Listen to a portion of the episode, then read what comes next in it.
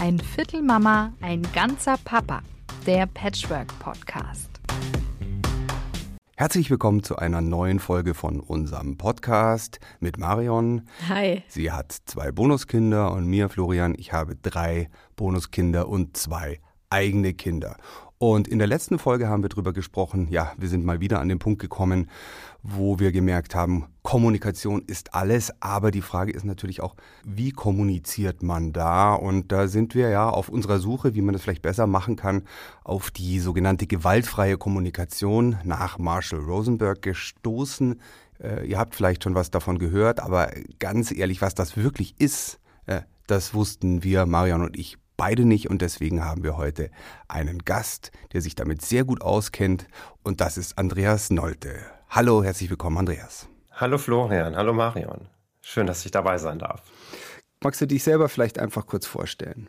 Sehr gerne. Also ich bin Andreas Nolte aus Bielefeld, ehemaliger Gymnasiallehrer für Mathematik und Philosophie und habe dann äh, angefangen, meiner wirklichen Leidenschaft weiter nachzugehen. Ich bin heute Tanzlehrer und Coach, bin auch Redakteur und Interviewer, habe einen eigenen Podcast, bin viel auf YouTube unterwegs und ja, ich würde sagen, das, was das am meisten ausgelöst hat, war seit 2017 viele Grundausbildungen in der gewaltfreien Kommunikation. Ich bin da einmal auf den Geschmack gekommen und habe mir gedacht, das Feld möchte ich weiter erkunden.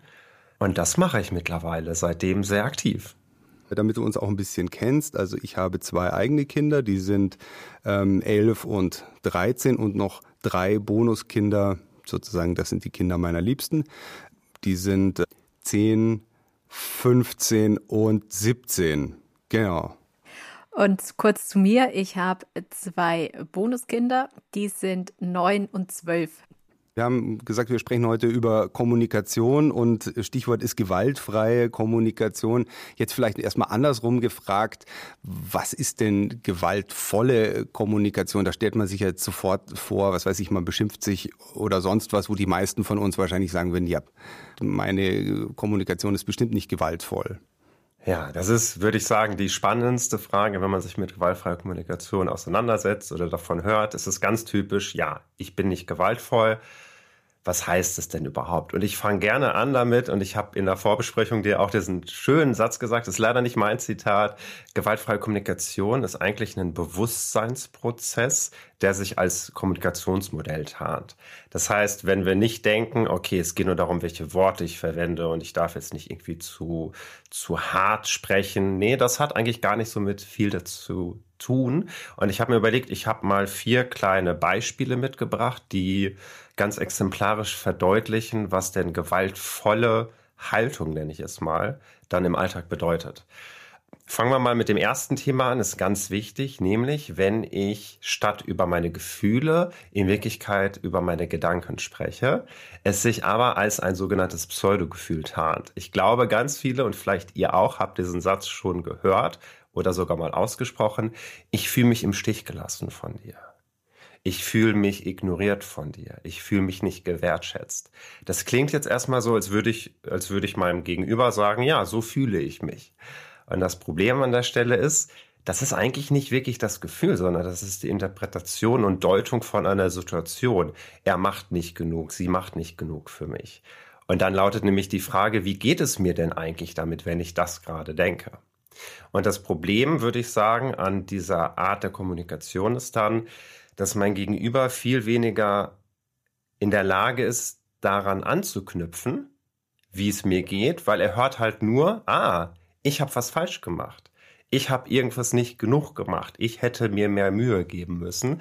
Und es ist dann sehr schwer, wirklich zu dem Gefühl zu kommen, weil wir als Menschen eigentlich wunderbar in Gefühle von anderen Menschen hineinspüren können, wenn nicht die ganze Zeit zum Beispiel Vorwürfe als Wand davor stehen. Das wäre so ein großer Aspekt. Gefühle und Gedanken. Das wäre dann praktisch schon, also der Satz, ich fühle mich im Stich gelassen, ist dann sozusagen in dem Sinne schon gewaltvoll?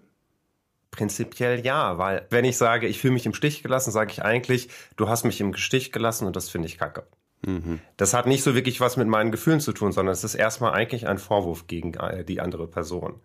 Und das Problem an der Sache ist, dass man von da aus immer, es ist eine immer sehr schwierige Basis, dann weiterzugehen. Was machen wir denn jetzt damit? Wenn ich sage, ich fühle mich mhm. einsam, ich fühle mich hilflos, ich fühle mich alleine, da kann man besser gucken, was machen wir denn damit? Also es geht immer darum, bei gewaltfreier Kommunikation eine Basis zu schaffen, wo Menschen Lust haben, in Kontakt miteinander zu gehen.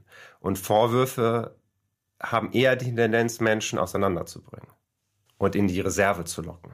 Also da muss man ja quasi schon fast zwischen den Zeilen lesen. Es klingt für mich jetzt zunächst mal total kompliziert. Ich würde sagen, es ist nicht kompliziert, es ist ungewohnt. Ich glaube, es gibt ganz viele Kulturen, wo das so gemacht wird. Wir wachsen auf mit einer Vorstellung von, so und so möchte ich die Welt haben, so und so ist die Welt. Und wenn davon abgewichen wird, dann habe ich schnell eine Meinung darüber und sage anderen auch, das finde ich blöd. Und wir lernen ganz selten, auch in der Schule oder im Kindergarten oder auch in der Grundschule, ganz wenig zu den eigentlichen Gefühlen durchzukommen. Es hat eigentlich nicht damit zu tun, darüber nachzudenken, wie geht's mir jetzt und da, da einen Riesenprozess rauszumachen, sondern bei sich zu bleiben. Und ein, ich fühle mich im Stich gelassen, bringt mich von mir eigentlich weg immer zum anderen der andere hat irgendwas gemacht, irgendwas ist ganz blöd, aber ich habe den Kontakt zu mir dabei eigentlich verloren. Und ich sage nicht, dass es einfach ist, aber ich sage, dass es nicht komplex ist oder nicht kompliziert. Es ist simpel, aber schwierig, weil es so ungewohnt ist. Ja, äh, Marion, wir bekommen ja immer wieder so ganz ähnliche Zuschriften oder wo jetzt zum Beispiel die Bonusmutter oder vielleicht auch der Ex-Partner genau so was sagen. Und zwar diskutiere ich ganz oft mit der Community. Und ihr könnt uns auch jederzeit da draußen schreiben, ein Viertelmama.gmail.com oder ein Viertelmama bei Instagram. Wir verlinken auch das Ganze nochmal in die Show Notes.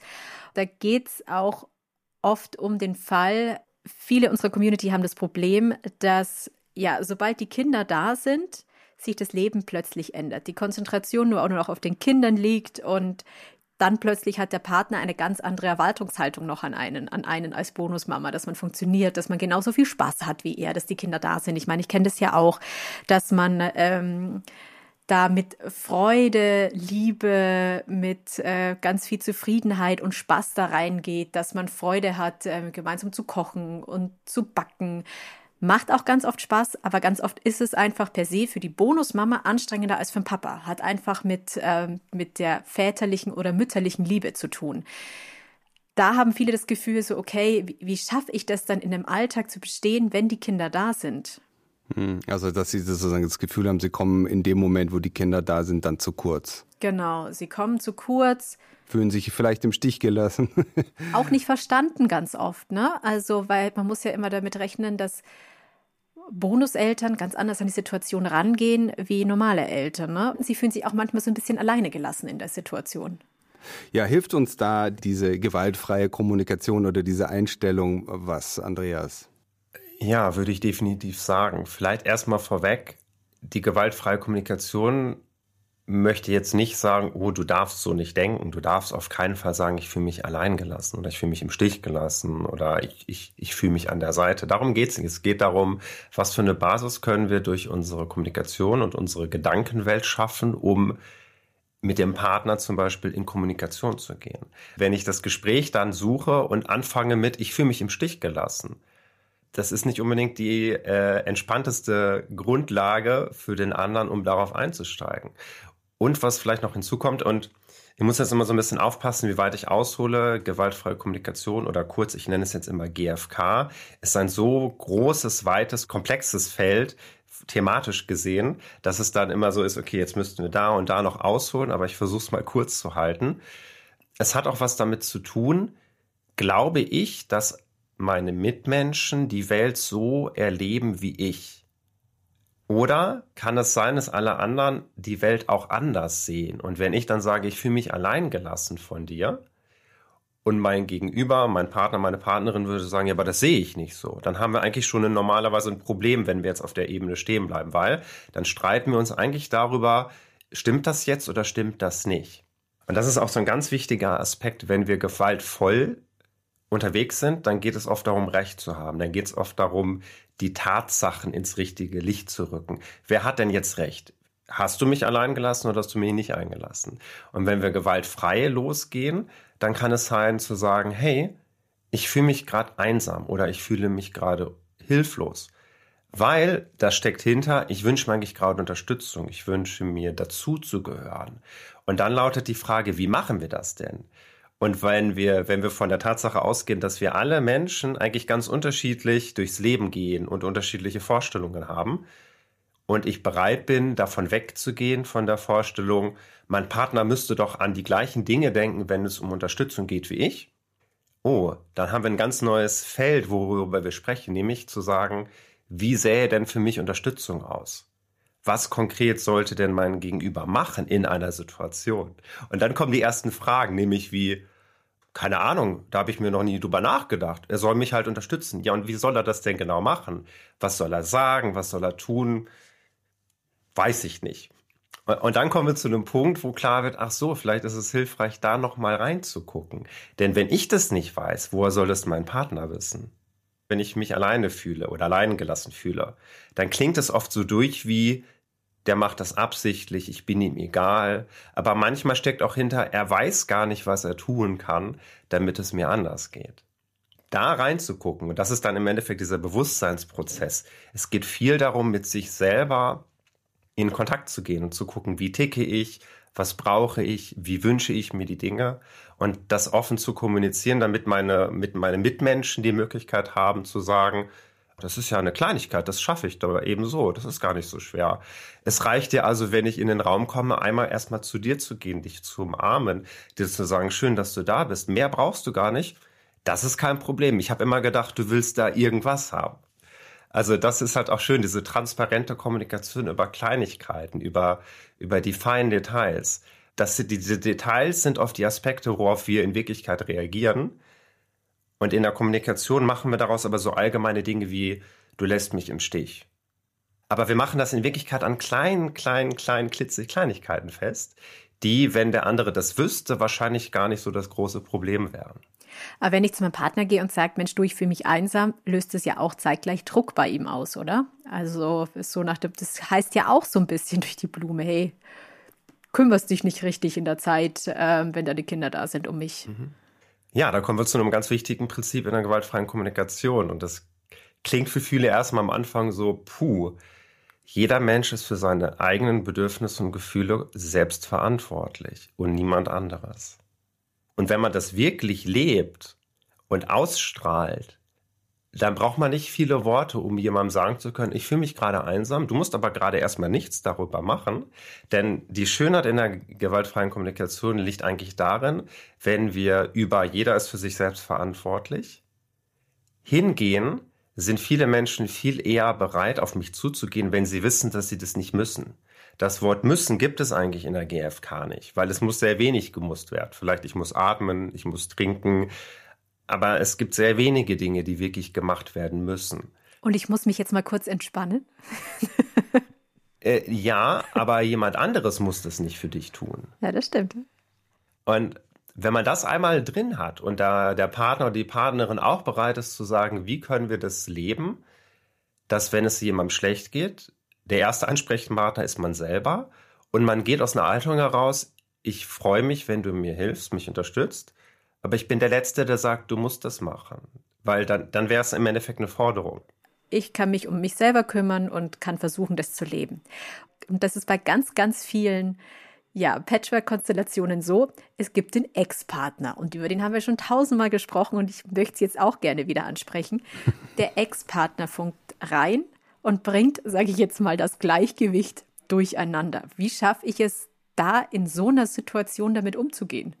Da würde ich tatsächlich erstmal zurückfragen, was heißt das denn für dich, er bringt das Gleichgewicht durcheinander? Ich sage jetzt mal, Ex-Partner ruft an, sagt, Kind ist krank, dann kriegt mein Partner Vorwürfe, du bist nie da, wenn das Kind krank ist. Also es ist nur ein Beispiel, ne? Also du bist nie da, dass das Kind krank, äh, wenn das Kind mhm. krank ist. Du kümmerst dich nicht. Es kommt ganz viel negative Energie in Richtung meines Partners. So der muss ja damit auch irgendwie umgehen und somit landet diese negative Energie auch irgendwo bei uns in der mhm. Partnerschaft. Ich frage mich immer, wie schafft man es dann, bei sich zu bleiben, so ein Gleichgewicht beizuhalten und bei sich zu bleiben? Wisst ihr, worauf ich hinaus möchte? Ja, schon. Aber doch nicht ich, ganz. Nee, ich glaube, es gibt eher erstmal vielleicht so eine kleine, ich würde, ich nenne es gerne desillusionierte Antwort wer sagt denn, dass man das immer hinkriegen muss? Natürlich, das ist so ein Traumzustand, man ist immer bei sich, man hat alles Balance. Die Realität sieht anders aus. Vielleicht gibt es ein paar Menschen, die in ihrem Zen-Zustand als Buddha durch die Gegend laufen können. Aber ich finde, es gehört auch zum Leben dazu, mit sich auch im Rein sein zu können, wenn man nicht im Rein mit sich ist, wenn es, wenn die Dinge nicht laufen. Und das hat tatsächlich wieder viel mit GFK zu tun, weil manchmal steckt innen drin so ein Anspruch an sich selbst, ich muss das jetzt aber alles hinkriegen. Ich habe das jetzt hinzukriegen. Andere kriegen das ja auch hin, also warum fällt mir das eigentlich so schwer? Und dann entsteht Druck gegen uns selber, aus uns heraus, weil wir glauben, wir müssten gerade der Situation besser gerecht werden. Und spannenderweise, wenn man da manchmal den Druck ein bisschen schon mal rausnimmt, dann entstehen so kreative Lösungen, dann entstehen so kleine Räume, wo man doch mal durchatmen kann und dann gucken kann, okay, das und das läuft wirklich schlecht, jetzt kümmere ich mich darum, aber zumindest urteile ich gerade nicht die ganze Zeit über mich, was für eine schlechte Mutter ich bin oder was für ein schlechter Vater ich bin, weil ich mit dieser Situation überfordert bin. Es hat also viel damit zu tun, auch sich selber gegenüber empathisch, liebevoll begegnen zu können. Also es ist Chaos, aber es ist geil. Äh, ernsthaft? Wie wäre dann ja. das Leben, wenn es statisch äh, immer gleich wäre? Ich hätte da keine Lust drauf, ehrlich. Ja, ich auch nicht. Ja, genau. Und das ist das, was aber manchmal, man wünscht sich so, es soll alles irgendwie stabil sein, aber es soll auch irgendwie spannend sein.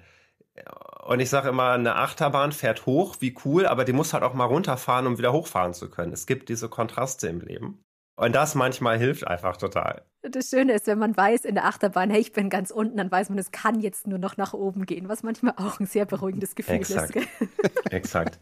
So, das ist schon mal der erste Schritt, würde ich sagen. Genau. Ähm, ich hätte, Florian. Ich hätte da ganz gerne noch einmal kurz auf diese äh, Zuschriften, die wir da bekommen haben, wäre ich da gerne nochmal zurückgekommen, um ein konkretes Beispiel noch kurz einzuführen. Also sagen wir mal, wir haben hier folgende Situation, so ähnlich wie bei der Marion. Es gibt einen Mann, der hat zwei Kinder und die kommen dann am Wochenende. Und dann sagt der Mann, hey, und wisst ihr was, wir gehen heute alle in Zoo, ist doch toll. Und die in dem Fall Bonusmutter weiß davon noch gar nichts. So wie Zoo. Also erstens, du hast mir überhaupt nicht Bescheid gesagt. Zweitens, du weißt ganz genau, ich hasse es, in den Zoo zu gehen. Und dann kommt so ein, ach, jetzt komm, sei nicht so, jetzt komm doch mit und so. Also die Person wird dann sagen, ich fühle mich da oft übergangen. Meine äh, Wünsche werden nicht respektiert. Hilft uns da die GfK? Nicht wieder mit einer simplen, mit einer einfachen, kurzen Antwort. Es gibt quasi viele Aspekte.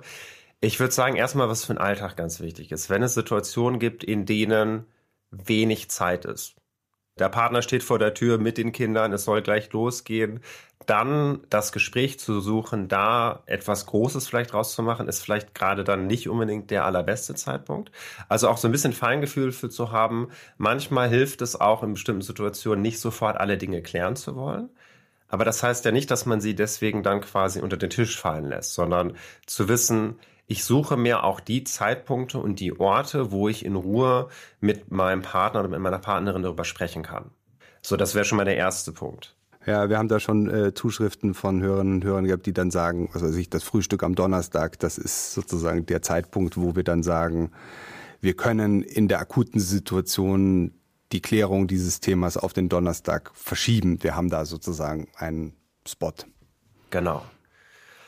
Äh, ja, und dann dieses Thema mit, äh, stell dich doch nicht so an, mach doch nicht äh, dein Drama raus, komm doch mit, das ist doch schön. Und der andere sagt, oder sie sagt, ja, aber ich hasse das so sehr. Das ist so, ich würde sagen, ein Paradebeispiel, was man in der GfK durchgehen kann. Das hat so ein bisschen was mit folgenden Dingen zu tun. Erstmal damit wir mit dem, mit diesem riesengroßen Leben als Mensch klarkommen, leben wir viel in Kategorien. Wir packen viel in Schubladen und wir vereinfachen ganz viel. Das hilft auch total. Wir können unmöglich quasi in jeder Sekunde neu überlegen, was wir alles tun. Wir haben bestimmte Muster, wir haben bestimmte Gewohnheiten. Die haben ihren Vorteil, weil es das Leben einfacher macht und zügiger. Hat aber den Nachteil, dass die dann oft verdecken, um was es wirklich geht. Und äh, ich glaube, viele, die sich mit ein bisschen Kommunikation auskennen, kennen das gefühlte Eisbergmodell. Ne? Der Eisberg guckt ein Stück raus, aber der Großteil vom Eisberg liegt unter Wasser. Und um das, was es wirklich geht, das sieht keiner, weil es ist ganz tief unten. Und über den Eisberg oben, die Spitze wird aber gestritten. Wenn man jetzt das Beispiel nimmt, sie sagt, ich hasse in den Zoo zu gehen, ja, aber komm, das ist doch schön. Dann würde ich als erstes gucken, da scheinen verschiedene Bedürfnisse aufeinander zu treffen und die münzen in der Strategie wir gehen in den Zoo und ich gehe nicht in den Zoo. Aber das ist nicht das eigentliche Bedürfnis, was dahinter liegt. Zum Beispiel würde ich da anfangen und mich erstmal selber fragen, warum mag ich es nicht in den Zoo zu gehen? Was steckt dahinter? Und dann versuche ich das mal zu kommunizieren. Ich mache aus dem Zoo etwas, was vielleicht mein Gegenüber erstmal besser verstehen kann. Weil das ist halt das Problem. Die eine Seite versteht nicht, warum man nicht ins Zoo gehen will und die andere Seite versteht nicht, warum man so sehr auf den Zoo drängt. Ja, weil dahinter eigentlich andere grundlegende Bedürfnisse stecken, die, die einen motivieren oder demotivieren, das zu tun. Vielleicht ganz wichtig, das ist jetzt, also würde ich sagen, so in der Mitte einmal ganz wichtig abzuspeichern. Wenn es darum geht, in der GfK den Gegenüber besser zu verstehen, heißt es nicht, mit allem einverstanden zu sein, alles zu akzeptieren. Also etwas zu verstehen heißt nicht einverstanden sein. Aber verstehen hilft, Lösungen zu finden, die ungewohnte Wege gehen. Es kann gut sein, dass der Zoo rausfliegen wird. Aber es kann sein, dass der Zoo für den Papa für eine bestimmte Sache steht oder für mehrere Dinge. Spaß haben, draußen sein, frische Luft. Da stecken, können ganz viele Qualitäten hinterstecken. Und jetzt kommt der Clou. Das geht auch mit anderen Dingen als dem Zoo. Das muss nicht der Zoo sein. Jetzt kann es sein, dass zum Beispiel für die Mutter der Zoo sie mag es nicht, Tiere eingesperrt zu sehen, weil da wird ihr irgendwie ganz unwohl, weil sie Tiere mag. Keine Ahnung, ich, spinne, ich, ich, ich, ich äh, spinne gerade rum, aber das, darum geht es auch, dieses Rumexperimentieren und sich zu fragen, was, um was geht es gerade wirklich? Und es kann zum Beispiel sein, dass es vielleicht auch um sowas geht wie, sie hat eine blöde Erfahrung gemacht im Zoo mal als Kind und hat vielleicht in einem bestimmten Gehege wurde sie von einem Löwen angegrault und mag es nicht, an dem Löwengehege ranzugehen. Also ist es gar nicht der Zoo, sondern ich müsste, wenn ich in den Zoo gehe, nur darauf achten, dass wir zu bestimmten Bereichen nicht gehen. Und auf einmal kommt man in dieses spielerische, wir wollen doch zusammen eine Lösung finden.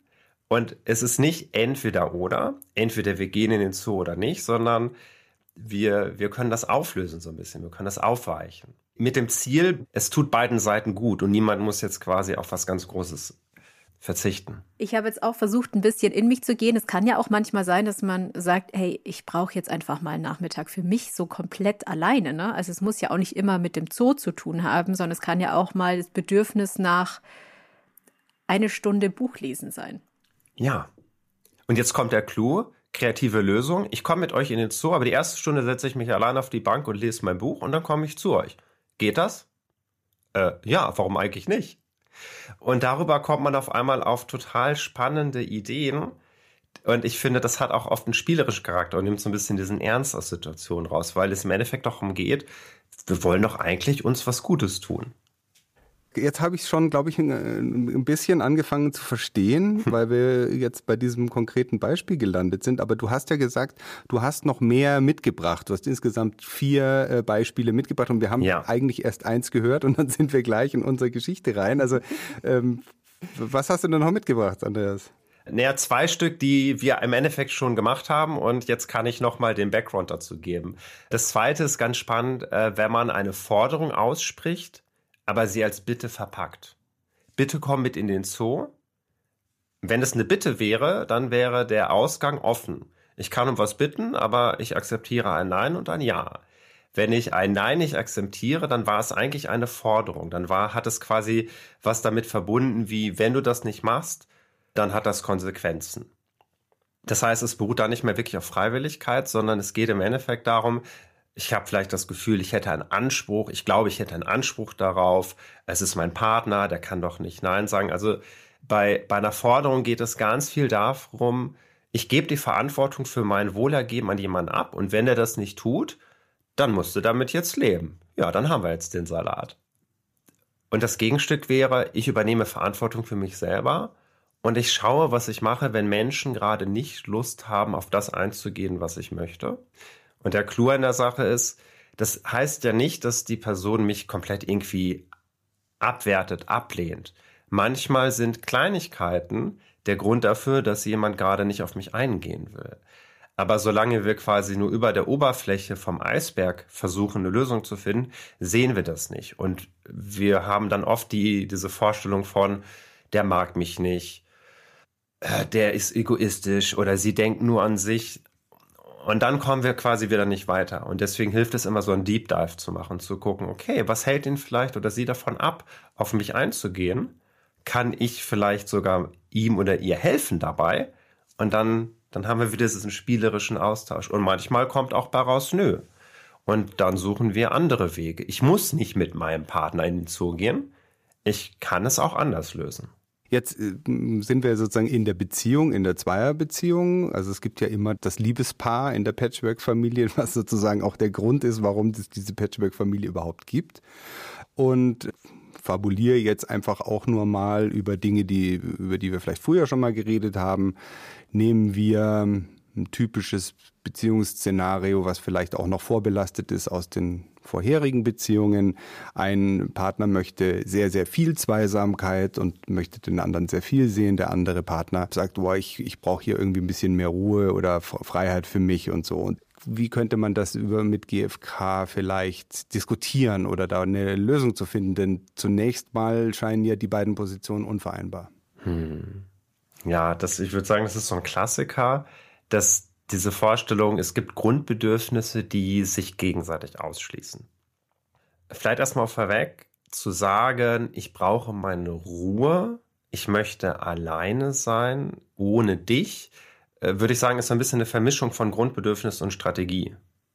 Theoretisch, ich, ich bin mal wieder kreativ, ich könnte meine Ruhe haben, während mein Partner da ist, solange ich da alleine sitzen kann und der in der Ecke steht und keine Ahnung, Radio hört Ah, okay. Das heißt also, Ruhe heißt nicht unbedingt, äh, kann ich das nur alleine? Darf da eine Person dabei sein? Also da alleine schon noch mal hinzugucken. Ist es denn jetzt, ist es jetzt Ruhe oder geht es darum, ich möchte für mich alleine sein? Ist das denn ein Grundbedürfnis? Oder zum Beispiel erfüllt mir das wieder verschiedene andere Aspekte? Brauche ich Entspannung? Und ich sage mal, es gibt da keine eindeutige Antwort drauf. Es hilft aber sehr, sich mal ein bisschen zum Beispiel mit einer Liste von Grundbedürfnissen auseinanderzusetzen, um zu gucken, ob da vielleicht noch so ein paar Versteckte bei sind. Man findet überall im Internet, ja, muss man einfach nochmal eingeben, Bedürfnisliste, gewaltfreie Kommunikation. Es gibt ganz viele. Und das Spannende ist immer, dass Ruhe für die meisten bedeutet, ich will ganz alleine sein, ich will Dinge tun, die mir gut tun und niemand darf dabei sein. Und das kann sein, das will ich nicht bestreiten. Es kann aber auch sein, dass durchaus andere Personen dabei sein dürfen, solange bestimmte Rahmenbedingungen erfüllt sind. Ich würde mal sagen, das muss man quasi erstmal für sich rausfinden, ob das geht. Jetzt das andersrum, der andere möchte Zeit mit einem verbringen. Auch da würde ich sagen, das ist nicht unbedingt ein Bedürfnis, weil das Bedürfnis wäre erstmal Zweisamkeit, aber wer dabei ist, das ist eigentlich eine Strategie. Das ist so eine ganz, äh, eines der ich würde sagen, provokantesten Thesen in der gewaltfreien Kommunikation, dass Bedürfnisse niemals an Menschen gebunden sind. Immer wenn es ein bestimmter Mensch sein soll, dann ist es eigentlich schon eine bestimmte Strategie, wie ich mein Bedürfnis erfüllen will. Das hat zum Beispiel auch sowas wie, ähm, wenn es um Kuscheln geht oder Berührung theoretisch kann man das mit fast jedem Menschen auf der Welt sich erfüllen, dieses Bedürfnis. Dass es mit bestimmten Menschen passieren soll, da stecken dann wieder andere Bedürfnisse mit hinter. Sowas wie Integrität, Vertrauen, Zuverlässigkeit. Also man sieht schon, es ist ein riesengroßes Thema. Und das heißt, wenn ein Paar oder zwei Menschen aufeinandertreffen und erstmal gefühlt ganz unterschiedliche Vorstellungen haben, da mal reinzugucken und zu gucken, was heißt es denn für dich genau, deine Ruhe haben? Was heißt denn das für dich, Zweisamkeit haben? Was sollen wir denn dann tun? Also konkret mal darüber zu sprechen und erstmal dem auf die Schliche zu kommen. Und meistens bleibt es halt dann schnell stehen auf der Ebene, ich will nicht, ich will schon und wir kommen nicht weiter. Und GFK hat mir zumindest seit 2017, seit es da in mein Leben gegangen ist, auf jeden Fall geholfen, wegzugehen aus dieser Vorstellung, ich muss die Dinge immer so genau auf die Art haben, wie ich sie kenne und gewohnt bin. Ich bin mittlerweile viel offener dafür, Dinge anders auszuprobieren und dann erstmal zu gucken, könnte ich mir so Zweisamkeit zum Beispiel vorstellen, auch wenn ich das erstmal sehr ungewohnt finde. Und manchmal stellt sich raus, ey, das ist ja sogar noch viel besser, als ich es eigentlich gewohnt bin. So, wirklich mal irgendwie, jeder liest sein Buch, wir sitzen nur im gemeinsamen Raum meine Güte, das gibt mir auf einmal so eine Verbundenheit, die habe ich vorher gar nicht gespürt, weil wir immer viel zu busy waren, wenn wir irgendwie draußen spazieren gegangen sind. Also ich, äh, ich ermutige alle, die zuhören, kreativ an diese Sache ranzugehen und sich selber dabei kennenzulernen. Ich kann niemandem sagen, wie er genau funktioniert, das weiß er nur selber. Ich, man kann quasi Impulse setzen, guck da doch noch mal hin und schau mal, wie möchtest du das denn genau? Das ist aber nicht immer so einfach. Ne? Also sich selber kennenlernen ist, glaube ich, die schwierigste Aufgabe überhaupt. Aber ich würde immer sagen, darum geht es. Wenn ich mich nicht kenne, wie soll denn dann das Miteinander mit anderen wirklich möglich sein? Weil da steckt dann, und ich kenne das ja von mir selber auch, da steckt da jahrelang dieser Wunsch hinter, wenn ich den richtigen, die richtige finde, dann weiß die das. Da muss ich das nicht wissen. Dann erfüllt die mir jeden Wunsch, den ich nicht mal auf dem Schirm habe. Das ist eine, manchmal denke ich, so eine Hollywood-Vorstellung, mit der sind wir aufgewachsen, die klingt auch sehr verlockend. Ich halte sie halt einfach nur nicht mehr für realistisch. So, das war sozusagen der erste Teil unseres Gesprächs mit Andreas Nolte. Wir haben nämlich über eine Stunde mit ihm gesprochen, aber ich denke, da war jetzt schon so viel drin, kann man jetzt mal eine gute kleine Pause machen und den zweiten Teil unseres Gesprächs hört ihr dann in zwei Wochen, wenn äh, unser Podcast wieder erscheint. Ihr könnt uns gerne schreiben unter einviertelmama@gmail.com oder auch bei Instagram einviertelmama. Und wenn ihr noch mehr von Andreas Nolte hören oder sehen wollt, dann kann ich euch seinen YouTube-Kanal empfehlen unter dem Label Kontaktart. Da gibt es auch Videos von ihm zum Thema gewaltfreie Kommunikation und einen Patreon-Kanal hat er jetzt auch gerade frisch gegründet, hat er uns geschrieben. Verlinken wir auch noch in den Show Notes. Ja, dann erstmal vielen Dank fürs Zuhören und bis in zwei Wochen. Ein Viertel Mama, ein ganzer Papa. Der Patchwork Podcast.